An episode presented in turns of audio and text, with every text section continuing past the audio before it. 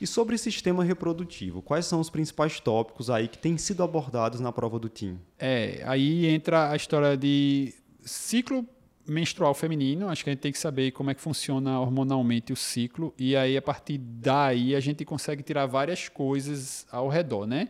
É, de novo, volta para a fisiologia. Essa é uma parte que a fisiologia é muito, muito importante, porque você tem que saber como funciona os, os eixos, né, a gônada, a hipófise, você tem que saber como funciona a diferenciação sexual, a questão da gônada, da, de, de, diferenciação masculina, feminina, qual ducto vai continuar, qual ducto vai ser inibido, é, ações que a ação é parácrina, a ação não é endócrina, então saber que pode ter diferença de um lado ou do outro, que aí você entendendo como é que isso aqui funciona, é uma parte que muitas vezes muita gente se confunde, muita gente acha mais difícil, mas dá um tempinho ali, dá uma lida com mais cuidado nessa parte de, de fisiologia, de mecanismo, que aí você vai entender todo o resto depois, né? Assim, é uma área que é, assim, um tanto quanto mais complicadinha, porque realmente não tem nada a ver com, com o dia a dia, né? Sim. Às vezes cai, aparece muito mais para o, o, o, pediatra, para o endócrino pediatra, do que pra, propriamente para o endócrino adulto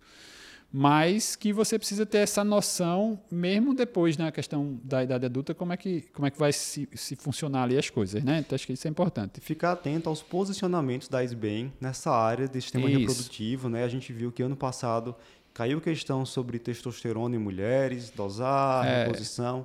Existe posicionamento sobre isso. E a gente teve em 2021 aquele posicionamento sobre implantes de gestrinona. Isso. Então dá uma lida. Eu acho cair. que implantes cá, assim, pode ver essa parte de implante que está sendo muito assim, repetida, né? A, a parte de SARM teve algum momento também que, assim, um pouco mais atrás também foi muito falado.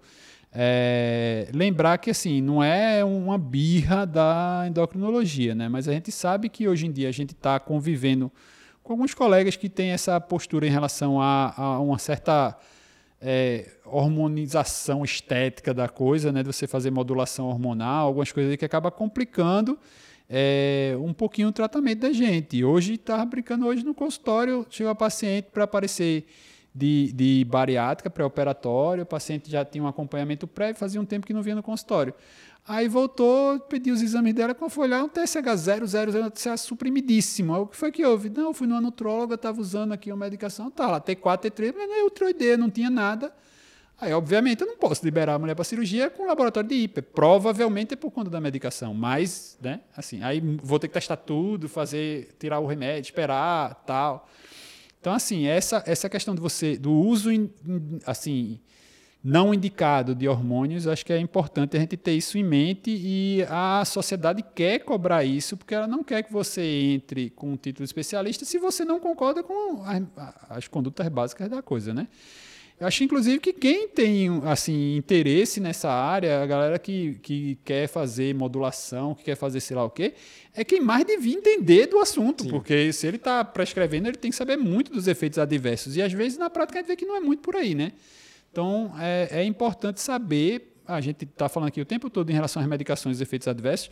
Se você passa alguma coisa, você tem que saber o que é que você espera daquela coisa que está passando, né? Então, assim, é, não adianta você só pensar no resultado e não saber como a coisa vai no, no, durante o trajeto, né? Isso é importante. A gente se pega muitas vezes tendo que explicar o óbvio ao paciente porque alguém disse o contrário, né? Isso. Aquilo que a gente já comentou anteriormente. Na medicina, nem tudo que tem plausibilidade biológica vai ter uhum. evidência científica. E aí é. você não pode se apegar à ciência básica é. para tentar justificar condutas que estão completamente fora daquilo que é recomendado. É, e acaba aí que nessa área de, de reprodutiva é onde você mais vai ver, né? Você vai ver é, a questão de hipogonadismo, hipogonadotrófico masculino, ver a questão de é, terapia pós é, uso indiscriminado de testosterona para fazer recuperação de eixo, é, ver a história de, de é, testosterona em mulheres, acho que também é uma coisa que está batendo muito no dia a dia, ver qual que a indicação é muito limitada, né? Então, é, desordem sexual hipoativa, uma coisa muito específica.